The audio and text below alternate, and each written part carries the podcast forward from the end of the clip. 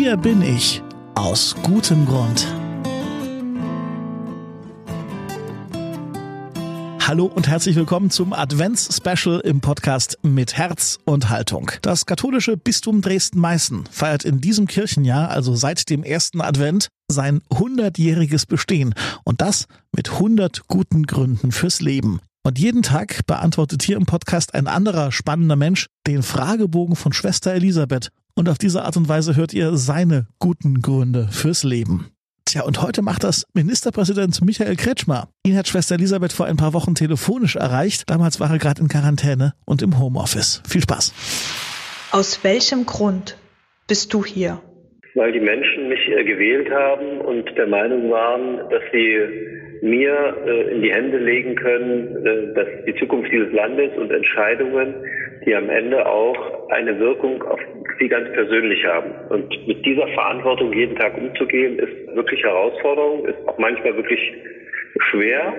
Aber mir ist auch jeden Tag klar, äh, worum es geht, wie wichtig das ist und welche Erwartungen äh, von wirklich Frauen und Männern in diesem Land in mich und in meine Kollegen im Kabinett gesetzt sind.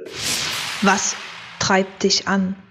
Etwas zu bewegen, was gut für das Land ist um am Ende nach fünf oder zehn Jahren zurückzuschauen und sagen, ja, wir stehen in einer Linie äh, von Menschen, die äh, kluge Entscheidungen getroffen haben, nicht von heute auf morgen, sondern wirklich einen längerfristigen Blick äh, gehabt haben und Entscheidungen getroffen haben, die auch dann noch Bestand haben und gut waren für die Zukunft, für die Kinder, für die Enkel, die wir mal haben werden.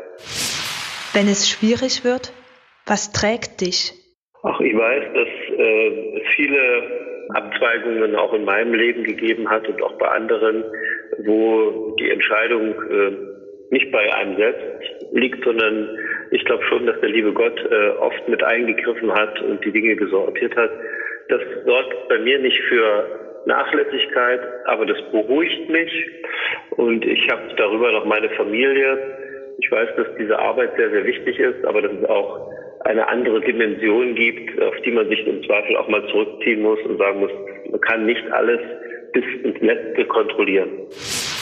Worauf hoffst du? Ich hoffe schon, dass wir in einer äh, eine Zeit auch in der Zukunft erleben werden, in denen äh, Werte eine große Rolle spielen, in denen unsere christlichen Werte eine Rolle spielen. Ich wünsche mir sehr, dass mehr Menschen auch diesem religiösen Glauben nachgehen.